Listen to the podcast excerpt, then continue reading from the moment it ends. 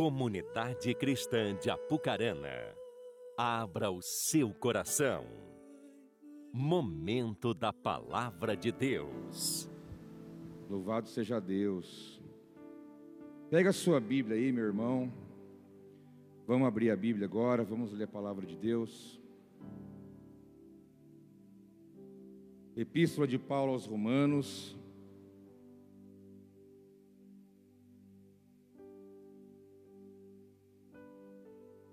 capítulo 8, versículo 27.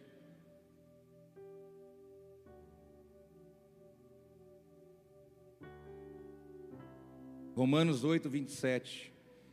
Quero compartilhar com você esse texto para meditarmos nele, aquilo que Deus tem para falar conosco nessa noite. Diz assim, Romanos 8, a partir do versículo 27.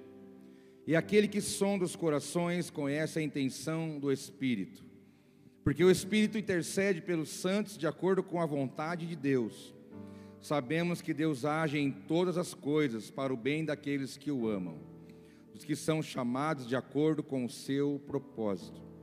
Pois aqueles que de antemão conheceu, também os predestinou para serem conformes à imagem de seu filho, a fim de que ele seja o primogênito entre muitos irmãos.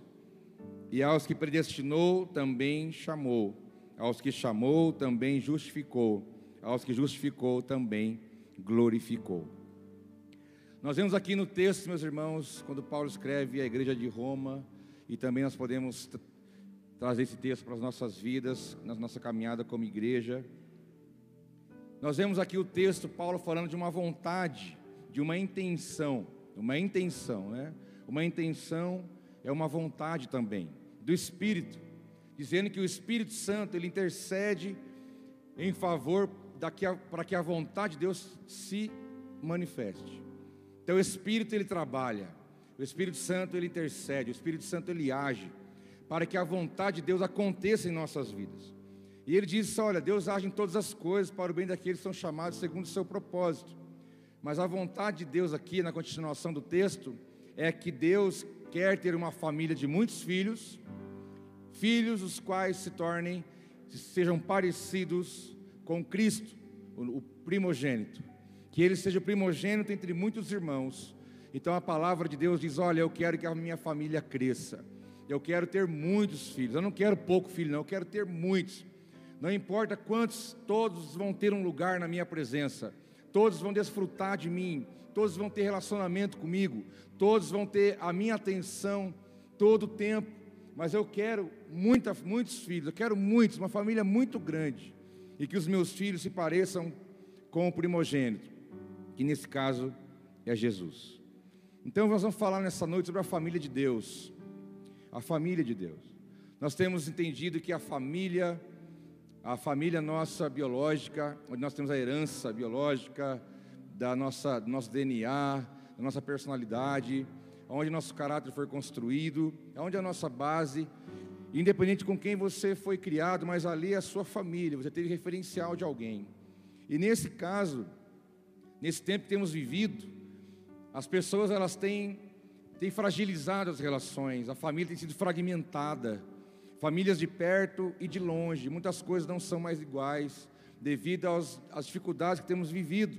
A família nossa natural, a família nossa biológica, ela tem, ela tem sobrevivido a tantos desafios e dificuldades, pelo fato da, do, do distanciamento, das dificuldades que cada um vive, a família tem sido atingida, a família tem se reinventado, né? Você vê famílias fazendo aniversários pela internet, comemorações pela internet, ligações, chamadas de vídeo para poder conversar com alguém que muitas vezes não consegue estar junto pela distância, porque não pode estar ali.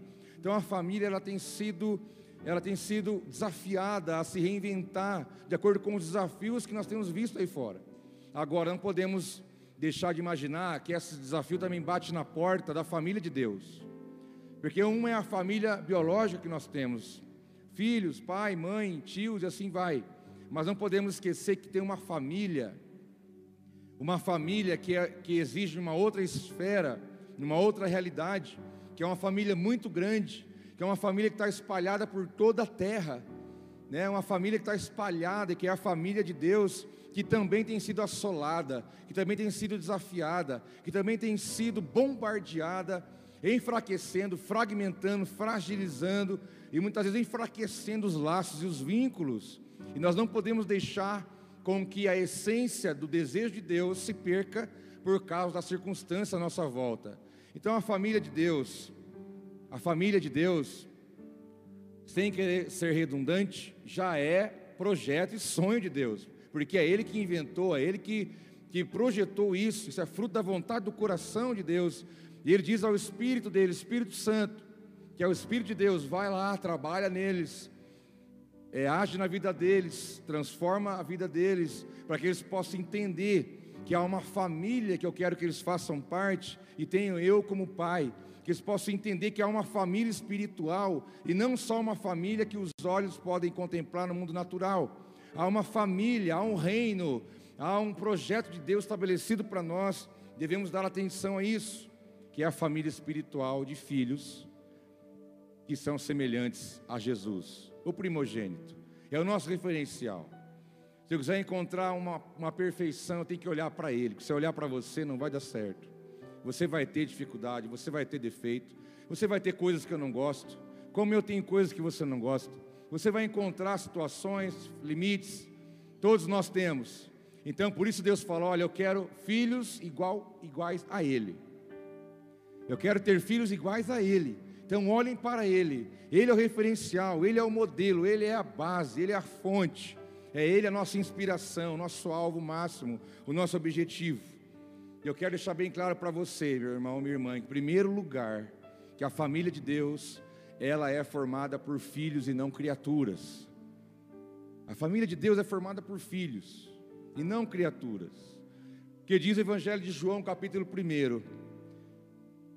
Aquele que era a palavra e estava no mundo, é aquele texto que você conhece da, da versão João Ferreira, que diz: No início era o Verbo, e o Verbo era Deus, e o Verbo, o verbo estava com Deus. Aquele que é, que é a palavra estava no mundo e o mundo foi feito por intermédio dele, mas o mundo não o conheceu. Veio para o que era seu, mas os seus não receberam. Contudo, aos que o receberam, aos que creram em seu nome, deu-lhes o direito de se tornarem filhos de Deus, os quais não nasceram por descendência natural, nem pela vontade da carne, nem pela vontade de algum homem, mas nasceram de Deus. Então a família de Deus é formada por filhos e não criaturas. Nós vemos aqui que Jesus veio para o que era o seu, na primeira instância, o judeu, os judeus não receberam, nós não cremos que ele é o filho de Deus. Eles não receberam, mas diz que uma segunda instância aconteceu, que no caso somos nós, que diz todos aqueles que o receberam, a saber, os que creram no seu nome, então Deus deu-lhe o direito, o poder de nós nos tornarmos filhos de Deus, não pelo homem por nada, mas pelo Espírito, pela vontade do próprio Deus. Então existe criatura, o ser criado, e existe o filho, há uma diferença nisso. A palavra né, criatura, ela tem essa ideia da, da criação, né, de algo criado, de seres então, isso aconteceu com todos nós. Nós somos criados. Mas sabe quando que você se torna filho? Quando você reconhece quem Jesus é. Quando você entende o que ele fez na cruz, quando você realmente crê naquilo que ele veio fazer, quando você crê no propósito. Então não sou eu que determino quem é filho, quem não é. Não é você que determina quem é filho, quem não é. Quem determina quem é filho de verdade é a palavra de Deus que diz: olha, quem creu, esse que creu, Deus deu o poder de se tornar. Por que tornar filho? Porque não era. E conseguiu ter em Deus a condição de se transformar num filho e relacionar com Deus como pai. Porque essa foi a, a proposta de Jesus que chocou a opinião pública. Como que ele vem falar que ele é filho de Deus? Isso não existe. Como que ele veio falar de um Deus que pode ser visto e encarado como pai? Isso era um choque para os religiosos, Jamais eles viram Deus como Pai em nenhum momento nenhum da história. É muito difícil, porque a relação deles era de, não era de tanta proximidade assim, de tanta intimidade. E Jesus veio quebrar essa, esse vácuo, ele veio tirar essa distância e falar: Olha, eu vim aqui estender minha paternidade, porque o Pai, Jesus disse, não é meu. Quando fores orar, ore, Pai nosso. Mas o pão também não é meu, é o pão nosso. Não vem o reino sobre mim, mas vem o reino sobre nós. E a proposta é essa, porque a família de Deus é formada por filhos e não criatura. Que se você for parar para pensar, a Bíblia nos apresenta isso claramente. Eu quero deixar para claro para você, em segundo lugar, que a criatura é o alvo do Evangelho. Primeiro, a família de Deus é formada por filhos e não criatura. Mas já em segundo lugar, eu quero te colocar que o alvo do Evangelho é a criatura. Que a própria palavra diz: ide por todo mundo, em Marcos 16, 15, e pregar o Evangelho a toda criatura. Então a criatura é o alvo da boa nova, a criatura é o alvo da palavra, a criatura é o alvo da mensagem, a criatura é o alvo do sacrifício de Cristo. Vai, pregue para as criaturas. Ninguém gosta que fala, ah, você não é filho, você é criatura. Isso é pior que xingar a mãe. Pode falar o que você quiser para alguém, mas fala para ele, você não é filho de Deus, para você ver. Lógico, nós nunca vamos falar isso, que não está no nosso, na nossa alçada, falar quem é, quem não é. É a própria palavra que vai dar essa baliza para cada um entender de por si mesmo daquilo que é em Deus. Mas a palavra criatura, como eu disse, é o ser criado, é a criação de uma forma geral do ser humano, mas também fala que é coisa criada. É estranho pensar que você é uma, foi uma coisa, né? Alguém já te falou, você é uma coisa mandada, não é? não errou muito. É estranho, Deus transforma coisas em filhos. Nós éramos uma coisa mesmo. Chatos, informes, pecadores, às vezes cheio da razão, às vezes difícil de lidar, às vezes vazio demais, às vezes cheio demais, cheio de si, às vezes vazio demais, vazio, vazio existencial, a coisa informe, sem vida, sem propósito, sem fé, sem esperança. Ele pegou essa coisa estranha, falou: Eu vou fazer você virar um filho, para você realmente ser tudo que eu sonhei para você.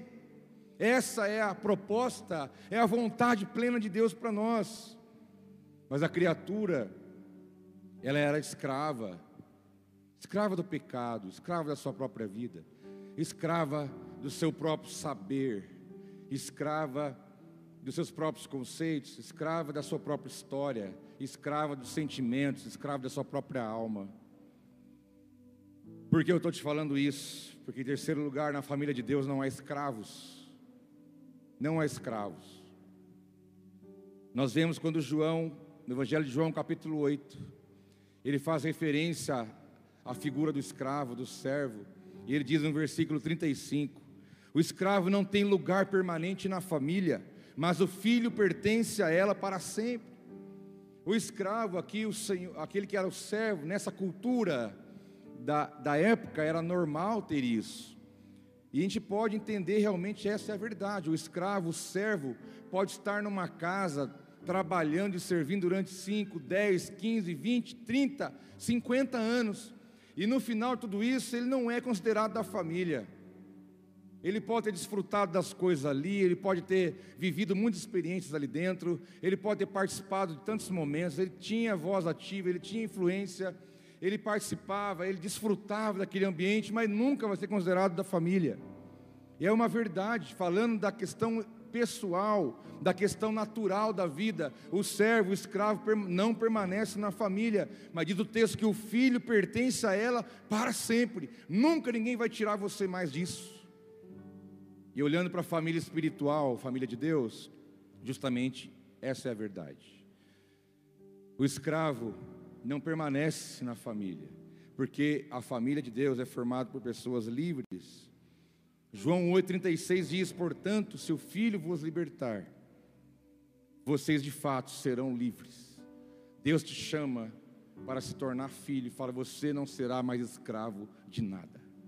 Você é tão filho, você é tão livre, você é tão não há nenhuma sobre você, o amor de Deus é tão grande que se falar para ele, eu quero ir embora, ele fala, vai, pode ir, eu não vou te segurar, porque eu não quero você perto de mim, obrigado, eu não vou te segurar, porque eu não quero você perto de mim por causa de medo, eu não quero você perto de mim por imposição, eu não quero você perto de mim por algum tipo de outro sentimento que não seja o amor, então, se você quiser ir, eu vou deixar você ir. Assim foi no Evangelho de Lucas, com o filho pródigo: Pai, dá o que é meu, eu vou viver minha vida. Nós já vimos essa história antes, lá em Gênesis. Pai, dá o que é meu, eu vou viver minha vontade, meu plano, meu desejo, vou embora. O amor do Pai é tão grande que Ele dá total liberdade ao filho que aí vai. Sempre o seu lugar vai estar aqui. Prova disso, quando o filho voltou, o pai saiu correndo, abraçou, fez uma grande festa. Mas ele não quer você nem eu como filho dele, escravo, com medo, com receio. Ah, eu estou com Deus que eu tenho medo de ir para o inferno. Estou com Deus que eu tenho. Não, não, não, não. Isso não adianta. Isso vai. Isso prova que você não é filho e nunca foi. Você ainda é escravo de alguma coisa. A família de Deus não há lugar para escravo, mas para filhos livres que decidem estar com o Pai, que decidem continuar no seu caminho, que decidem glorificar o nome dele na terra, que decidiu que realmente não há outra identidade. A Merlin falou sobre cura aqui, sobre, sobre restauração, e é isso que eu vi acontecendo aqui pela manhã, quando alguns vieram falar comigo com os olhos cheios de lágrimas, sabe por quê? DNA torto, a vida deslocada, a alma distorcida, não estava consciente de quem era em Deus, quando você não é um filho de fato diante do Senhor, você chega uma hora você não sabe mais quem você é. Há uma crise de identidade, você fica amargo, vazio, você fica deformado. E é preciso que Deus venha com o seu espírito trazer em nossa consciência esse direcionamento, esse alinhamento, para que possamos realmente de fato ver quem Deus é e também colocar nós no nosso lugar, no lugar que Ele conquistou para nós. Porque essa filiação essa filiação. Você anota as ministrações, eu gosto, eu gosto muito de quem anota, isso é ótimo. Nunca vá para um lugar onde vai falar da palavra que você não anota. Usa caderno, folha, isso não importa, mas anote. Isso faz uma diferença grandiosa na sua vida. Em quarto lugar, a filiação é o resultado de revelação e fé. A nossa filiação, ela é resultado dessas coisas, da fé e da revelação. Primeiro a fé da palavra que chegou para você, do Evangelho, da Boa Nova. E depois, quando ela chega, ela te mostra, ela te revela quem Deus é e o que Deus quer para você. É fé e revelação, fé e conhecimento. Diz em Romanos 8,16: o próprio Espírito testemunha ao nosso espírito que somos filhos de Deus. Não é você que acorda e fala, hoje eu sou filho. Não é assim. Não é mentalização, pensamento positivo. Sou filho, sou filho, sou filho, sou filho. Não é isso. Isso é gerado no teu espírito. E é uma ação de Deus em você, pelo próprio Espírito de Deus, como diz Paulo aqui no 8,16 de Romanos, o próprio Espírito de Deus testemunha. O que, que é isso? Testifica. O que, que é isso? Confirma.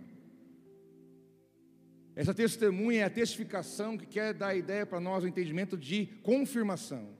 O Espírito de Deus confirma dentro de você, do teu espírito, que você é filho de Deus. Aí então você vai realmente saber quem você é e vai viver como um filho de Deus na terra. Isso é revelação. Isso não é uma filosofia de vida, não é uma técnica, não é. É o Espírito de Deus que fala dentro de você. Não é na tua cabeça que ele vai falar, na tua mente. Ainda que o seu intelecto não é excluído, que a fé pensa. A fé não é ignorante, a fé pensa, ela é racional. Por que Paulo fala, preste o culto racional. Você não tira sua mente para adorar a Deus, ela adora junto. E aqui diz que ele testifica dentro do teu espírito. Também não é na tua alma, porque a tua alma hoje ela é filha, amanhã ela não é mais. A tua alma hoje ela quer Deus, amanhã ela não quer. A tua alma hoje ela quer tudo, amanhã ela quer ficar trancada dentro do quarto. A tua alma ela, ela é uma, uma traidora, ela oscila, ela é totalmente influenciada por coisas, circunstâncias, pessoas e fatos. Então ele não quer falar na mente, não quer falar na alma, mas ele quer falar no teu espírito, aonde você realmente pode relacionar com Deus. Toda relação nossa com Deus é pelo espírito. Ele fala: adore a Deus por, por onde? Em espírito e em verdade. E quando o teu espírito adora a Deus, a tua alma, teu, teu intelecto adora junto. Porque o teu espírito nasceu de novo, mas a tua alma continua velha. Porque o espírito nasce de novo, como diz João, capítulo 3, novo nascimento. Mas a alma continua velha. E aí o espírito tem que tomar frente como filho de Deus e vai sendo transformado dia após dia de glória em glória, como diz a palavra. Porque Deus diz em Romanos 8,15: Pois vocês, diz o Senhor, vocês estão agora me olhando aqui, você que está em casa, diz a palavra, vocês não receberam o espírito que os escravize para novamente temer, mas receberam o espírito que os adota como filhos, por meio do qual clamamos Abba, Pai. Ele diz: Olha, vocês não receberam o espírito de escravo como vocês eram lá atrás, não. A proposta agora é outra você vai ser um filho, você vai receber o espírito de adoção de filho, e você vai chamar Deus de paizinho. É essa intimidade, é essa proximidade, é esse nível de relacionamento. Um filho que conhece o pai que tem. Porque o filho, para saber quem ele é, ele tem que conhecer o pai que tem. Tem que ter proximidade, relacionamento, tempo, investimento, conhecimento, dedicação, vontade, desejo, para conhecê-lo, para andar com ele, para ouvir a sua palavra, para praticar, para ficar cada dia mais parecido com ele, já que a proposta é lá no texto inicial que eu li para você que o desejo do pai é ter uma família de muitos filhos parecidos com Jesus. Ele é o nosso referencial. E a família de Deus. Para encerrar, ela tem um padrão. Ela tem um padrão. Mateus 5:48 diz: Portanto, sejam perfeitos, como perfeito é o Pai celestial de vocês. Sejam perfeitos, como perfeito é o vosso Pai. Você acha que Deus pediria algo para você que fosse impossível? Jamais. Ele não ia pedir para você, seja perfeito, porque teu Pai é perfeito. Ele não está dizendo que você vai ser perfeito agora, porque você não é e nem eu. Nós somos filhos de um mesmo Pai mas aqui há muitas histórias, situações, momentos que cada um está vivendo, diferenças, demais da conta. Mas perfeitos, todos nós sabemos que não somos ainda, porque um dia seremos quando estivermos com Ele na plenitude. Mas a proposta não é trazer peso para você. Ah, mas eu não, nunca vou ser perfeito igual Ele é. Claro que você não vai ser de uma vez. Mas se você entender que hoje você teve como alvo de vida ser mais transformado na semelhança de Jesus do que ontem, se você entender que amanhã é um dia novo que Deus vai te dar, porque a certeza que nós temos, se Jesus não voltar antes, é que o sol vai nascer amanhã. É a certeza, um dia novo, uma proposta de vida. E, a, e, o que Ele espera de mim e de você é que amanhã possamos ser mais parecidos com Ele do que hoje. Isso é uma caminhada e eu não tenho que ficar medindo o que você é, o que você não é parecido com ele. Eu tenho que medir a mim mesmo. Porque aquele que é o fariseu dos fariseus, o imperfeito dos imperfeitos, ele gosta de olhar a imperfeição do outro, mas não tem coragem de olhar no espelho e assumir as próprias falhas, que todos temos. Sejam perfeitos, como o Pai Celestial de vocês é perfeito. Ele diz: Olha, eu quero te chamar para ser um filho pareça com meu filho Jesus. Sabe que você não vai ser parecido com ele na força do braço. Quantas vezes você já não fez isso e eu, eu não vou fazer isso mais. Eu vou mudar. Aparece uma situação e você repete aquele comportamento. E aí você fica frustrado. Ah, de novo, como é que pode? Eu errei de novo. Feri pessoas ou me feri, feri a mim mesmo. Daqui a pouco você fala: "Não, agora, agora é de verdade", né? Agora é de verdade. E daqui a pouco você se vê fazendo aquilo de novo, sabe por quê? Não é na tua força, não é na, somente na força do teu braço, mas é uma dependência do Espírito em nossa vida. Primeiro eu tenho que querer mudar, querer transformar, querer ser parecido com Ele, e a partir daí Ele mesmo vem e trabalha na minha vida. Se eu depender mais dEle, eu vou parecer com Ele cada dia mais. Vocês vão, vocês vão ouvir esse mês sobre isso. O que eu tenho de Jesus, o quanto eu pareço com Ele. Eu sei que muitas coisas eu não pareço, mas eu também tenho que encontrar em mim no que eu pareço. No que você parece? Esse dia eu peguei a Amy de surpresa lá em casa. Falei, filha, o que, que você vê de Jesus em mim? Ela ficou olhando assim. Ela, o quê? Né? Lembra ali? Amy, olha para mim agora. Você é minha filha. O que, que você vê de Jesus em mim, Amy? Ai, pai, peraí, eu posso pensar. Ela falou, falei, não, você vai escrever. Pega um caderno, você vai escrever. Eu quero ver o que, você vê de Jesus em mim. Já que você convive comigo diariamente, né? Mais do que ninguém que mora perto, próximo, junto, é que sabe. Aí depois ela veio com a listinha. Fiquei feliz até, rapaz. Falei, nossa, até que eu estou indo bem, né? Ô, oh, Glória. Próxima etapa é a Kelly. Deixa, deixa a Kelly por último, né? Mas é uma pergunta que nos faz pensar: o que eu pareço com Jesus? Já que a vontade de Deus é que eu seja igual a Ele, se eu faço parte da família dele, se Ele é o meu Pai, se eu desejo para mim e para você, porque a palavra perfeito aqui, que eu não disse, seja perfeitos como seu Pai é perfeito, perfeito dá o entendimento de íntegro, de total, de maduro. Nós não estamos completamente maduros, mas estamos amadurecendo enquanto caminhamos. E meu irmão, eu quero te dar suporte para isso. E você dê suporte para mim também. Ora para as minhas chatices, que eu vou orar pelas suas. Eu sei que as suas é bem mais do que a minha. Estou brincando, mas eu acho que no final quase é. Dá suporte. Um dia eu vi uma pessoa, é pastor, é difícil o negócio de, de ter comunhão com os irmãos mas a gente tem que suportar, né? Falei, que Bíblia que você está lendo, meu filho? Não, porque lá na Bíblia está falando, suportai-vos uns aos outros, tem que suportar esse, os irmãos, né? Falei, nada a ver com isso. Quando fala lá suportai-vos uns aos outros, lá em Efésios 4, 3, do 1 ao 3 ele fala sobre isso. Não é de você ter que suportar o outro, é de você dar suporte, dar sustentação para o teu irmão. Ele precisa de sustentação, ele precisa de suporte, como você também precisa. Nós precisamos uns dos outros, não a família de uma pessoa só. Nós somos uma família de muitos filhos, cujo pai nós adoramos ele aqui juntos nessa noite. Mas esse é o alvo da família de Deus, de sermos filhos e família espiritual, sermos transformados. Você e eu não somos perfeitos ainda mas vamos cada dia buscar isso. Sabe por quê? Porque ele disse que é possível. Jesus é o exemplo para nós. Vamos olhar para ele. Vamos pensar como ele pensa, amar como ele ama.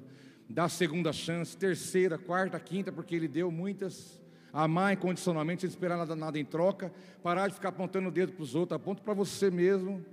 Entendeu? Viver a essência da palavra, da presença de Deus buscar crescer, amadurecer, ser transformado, buscar adorar Ele em espírito e em verdade, ser família, ser filho, alegrar o coração do Pai e ainda dar suporte para os irmãos. Esse é o nosso alvo. Nós estamos juntos misturados e agarrados. Nós vamos, vamos embora. Vamos até a hora que ele chegar. E aí nós vamos chegar lá. E a árvore da direita. Aí, meu filho, aí acabou. Entendeu? A hora que o portão abrir, entendeu? Aquele portãozão de ouro. Ouro lá não vale nada. É o que menos vale lá, é o ouro, para você ter uma ideia. E nós vamos estar lá com Ele para sempre, como família, adorando, exaltando o nome dEle para sempre. Porque o filho tem direito a uma herança, a uma herança te esperando, sabia? Uma herança que não se compara a nenhuma herança da terra, ela supera todas você pode imaginar. Há uma herança tu espera você é filho, e quem é filho tem direito a uma herança. É direito seu. E ela está te aguardando, está me aguardando. E eu encerro com esse texto de Paulo aos Romanos, capítulo 8, 17, que diz: Se somos filhos, então somos herdeiros. Conclui Paulo pelo Espírito. Herdeiros de Deus, co-herdeiros em Cristo. Se de fato participamos do seu sofrimento, para que também participemos da sua glória. Considero, diz ele, que nossos sofrimentos atuais não podem ser comparados com a glória que em nós será revelada. Paulo fala: você é herdeiro. Se você é filho, você é herdeiro, herdeiro de Deus. E ele fala mais uma coisa que deve nos chamar a atenção. Fala, ó, o sofrimento do tempo presente não pode comparar em nada com a glória de Deus que vai ser revelada. E agora fazer um exercício com você bem simples. Imagine uma balança. Aquela balança mais rústica de dois lados, certo? De um lado você vai colocar todo o seu sofrimento, todo o seu sofrimento você vai colocar de um lado da balança, tudo que você já viveu, de dificuldade, sofrimento, tristeza, amargura. Lembra do momento mais difícil da tua vida? Coloca aí na balança. Lembra o dia que você mais achou que você não ia aguentar, que você ia morrer? Coloca ali. O dia que, sabe, coloca tudo nessa balança, sofrimento da vida, tudo que você enfrentou e não esquecendo, coloque também nessa agora na balança, sofrimento de agora. Seu medo, sua frustração, suas angústias, tudo que você está passando nesses dias e hoje, coloca ali tudo. Aí você vai ver que a balança vai fazer assim, né? É muita coisa que está ali. Todos nós temos essa fazer essa comparação. O que a Bíblia está dizendo? Que quando você olhar para essa balança, ela estiver completamente baixa de tanto peso, fala, olha, sabe de uma coisa? Quando a glória de Deus vier, isso não vai significar absolutamente nada. Porque a hora que vem a glória, já era, acabou. Porque diz a palavra que os sofrimentos atuais não podem ser comparados com a glória que será revelada. A tua herança é a glória, a presença de Deus, que vai superar tudo que você já viveu até aqui de ruim na tua vida. A tua herança, você não imagina o quanto ela é, você sabe o preço que ela custou. Jesus pagou o preço, mas a herança que você vai receber em Deus vai te ser tão grande, tão poderosa, tão plena, que você não vai lembrar de mais nada na sua vida. Sofrimentos que nós vivemos, tantos atuais, não podem ser comparados de forma nenhuma com a glória que vai ser revelada. Porque se você é filho, você é herdeiro. E tem uma, uma herança bonitona te aguardando. E conclui o texto, versículo 19: A natureza criada aguarda com grande expectativa que os filhos de Deus sejam revelados. E é então o filho de Deus, que sabe quem é, o filho que conhece o pai que tem, o filho que está cheio do Espírito Santo, caminhando cada dia mais para parecer com Jesus, o filho que entendeu que não está aqui para ficar só na contemplação do Pai, o filho que entendeu que o Pai tem uma missão dada a nós como filhos na terra, o filho que entendeu o que é reino de Deus, o filho que entendeu a proposta de Deus para nós na caminhada é esse que a natureza aguarda desesperadamente que você, como filho, se manifeste. Há uma grande expectativa, alguém está te esperando para que um filho de Deus apareça e faça a diferença. É isso que ele tem para você. Alguém está te esperando, um ambiente está te aguardando ansiosamente. Que dia que ele vai surgir aqui? E aí o filho de Deus vai chegar não vai bater no peito, porque ninguém vai se vangloriar de nada disso. Consciente de que não é mérito nenhum nosso, mas é Deus que nos deu pela graça. E então, de maneira humilde e dependente, você vai derramar o amor de Deus, você vai derramar a paz do Senhor Jesus sobre as pessoas, você vai derramar esperança, fé, transformação, e o Filho de Deus vai trabalhar para que outros se tornem também iguais a Jesus essa é a nossa caminhada. Vamos ficar em pé um instante. A família de Deus, que é você, que sou eu.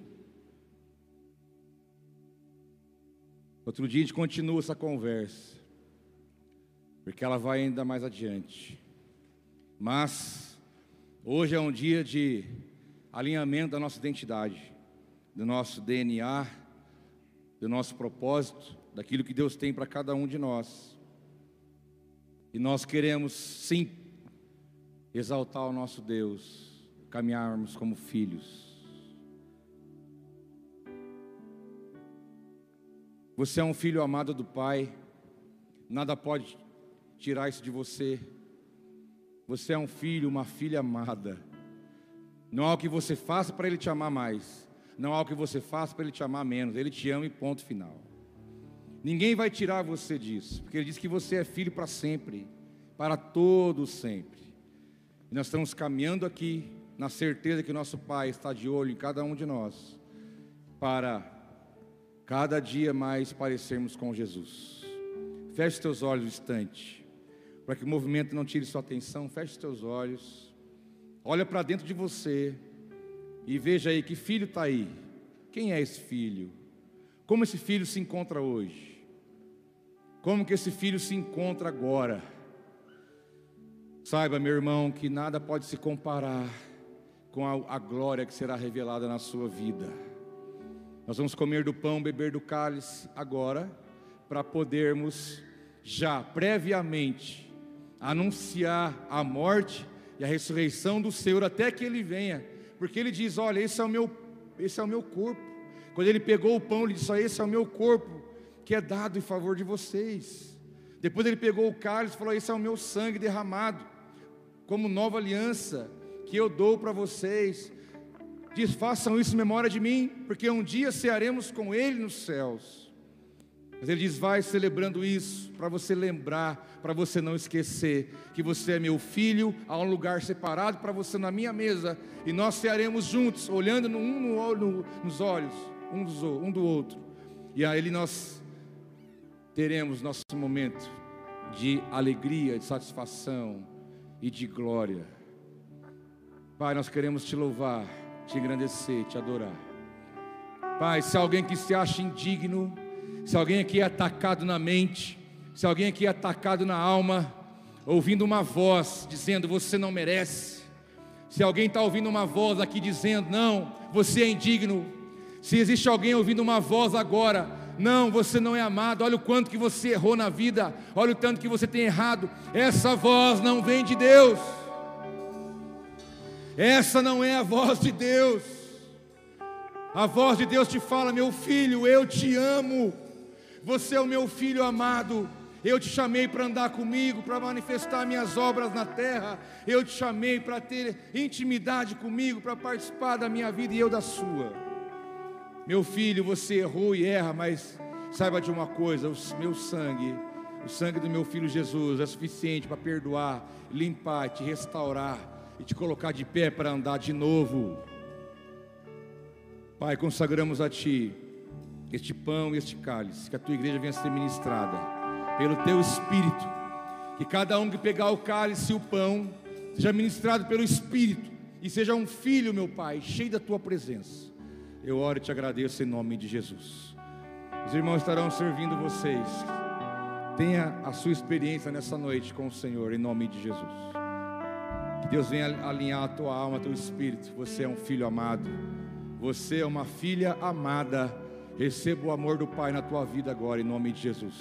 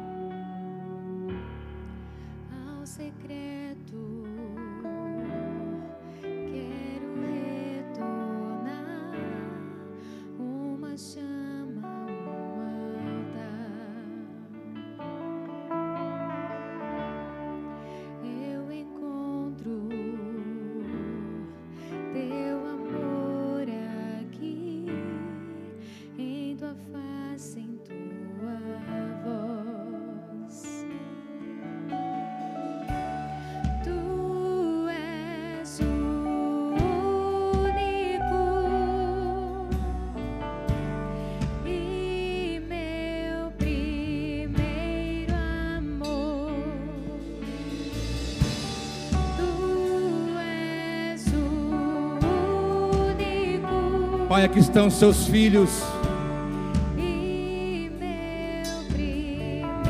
Aqui estão seus filhos amados. Reconhecemos, Pai, a tua paternidade sobre nós. Derrama o teu amor, alinha nosso coração nessa noite. Aqueles que estão em casa, meu Pai, derrama o teu espírito. É o teu espírito quem testifica que tu és o nosso Pai. É o teu espírito que revela, que confirma que somos filhos do Senhor.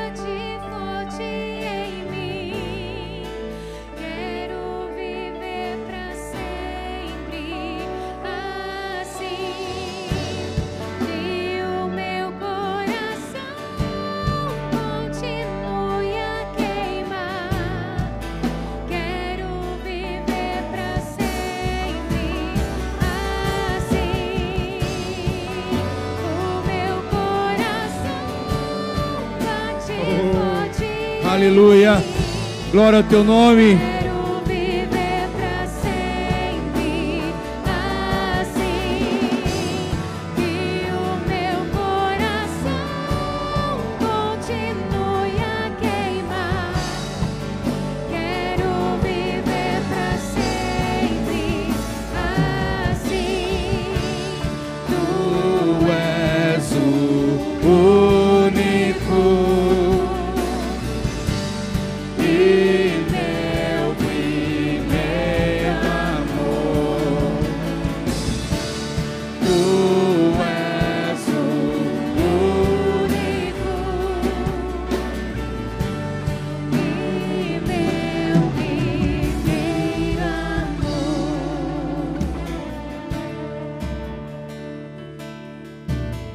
Aleluia.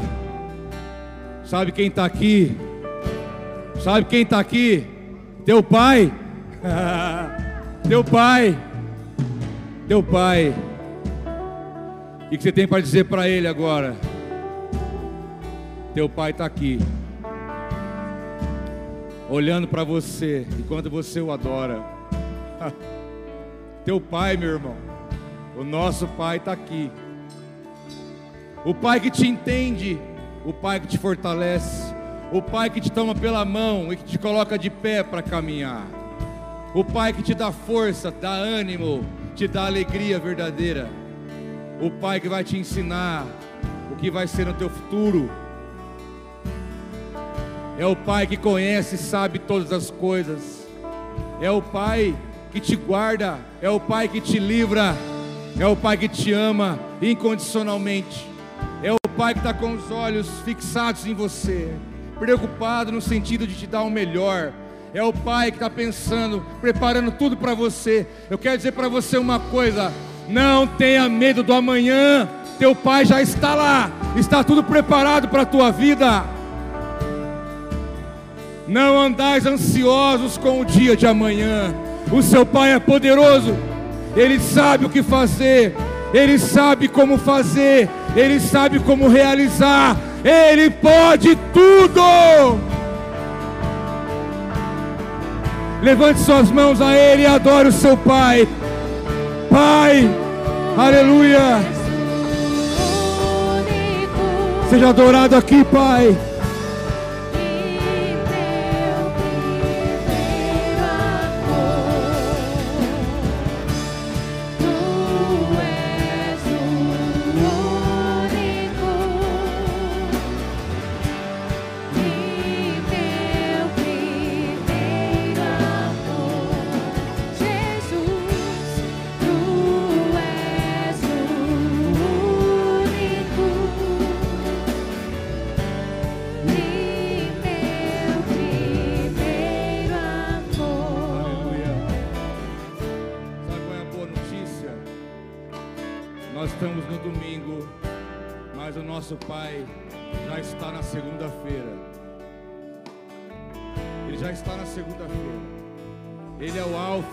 E o Ômega. Ele é o início e o fim. Ele está à tua frente, preparando tudo. Não atemorize, não tenha medo, não duvide. Ele é o mesmo Deus de ontem, de hoje e será o mesmo Pai eternamente. Porque Ele não muda, Ele é fiel. E você é alvo da fidelidade do Senhor, porque você é um filho. Você é alvo da sua graça. Você é alvo da fidelidade. Você é alvo do cuidado. Você é alvo do amor. E o meu desejo é que o nosso Pai, o meu e o seu, venha nos surpreender a cada dia com seu poder, com seus milagres. Pai, nós queremos te agradecer por essa noite tão especial que o Senhor nos deu. Obrigado por esses irmãos queridos que o Senhor me deu para poder caminhar junto, meu Pai. Essa caminhada dia após dia. Queremos parecer contigo cada dia mais. Deus, que possamos nos amar, que possamos nos aceitar. Eu aceito você, meu irmão. Você está me ouvindo? Eu te aceito. Eu te aceito como meu irmão, com as suas imperfeições, com as suas dificuldades, com as suas falhas. Eu quero dizer para você que eu te aceito. E eu quero que você também me aceite, aceitemos uns aos outros, para que possamos glorificar o nosso Pai que está no céu. Deus, continue abençoando os teus filhos. Que o teu favor, que a tua graça, a tua bênção nos alcance. Que a tua paz venha inundar o nosso coração e possamos ser cheios do teu amor. Nós te louvamos e te agradecemos em nome de Jesus. Dê uma salva de palmas de gratidão ao Senhor. Obrigado, meu Pai. Aleluia. Glória ao teu santo nome. Aleluia. Eis aqui seus filhos. Aleluia. Glória ao teu nome, Jesus. Aleluia. Louvado seja Deus. Louvado seja Deus. O que eu digo ao Pai é isso. Eis aqui seus filhos. Você é um filho amado. Shalom para você. Deus te abençoe. Boa semana. Um abraço. Ficam-se abraçados.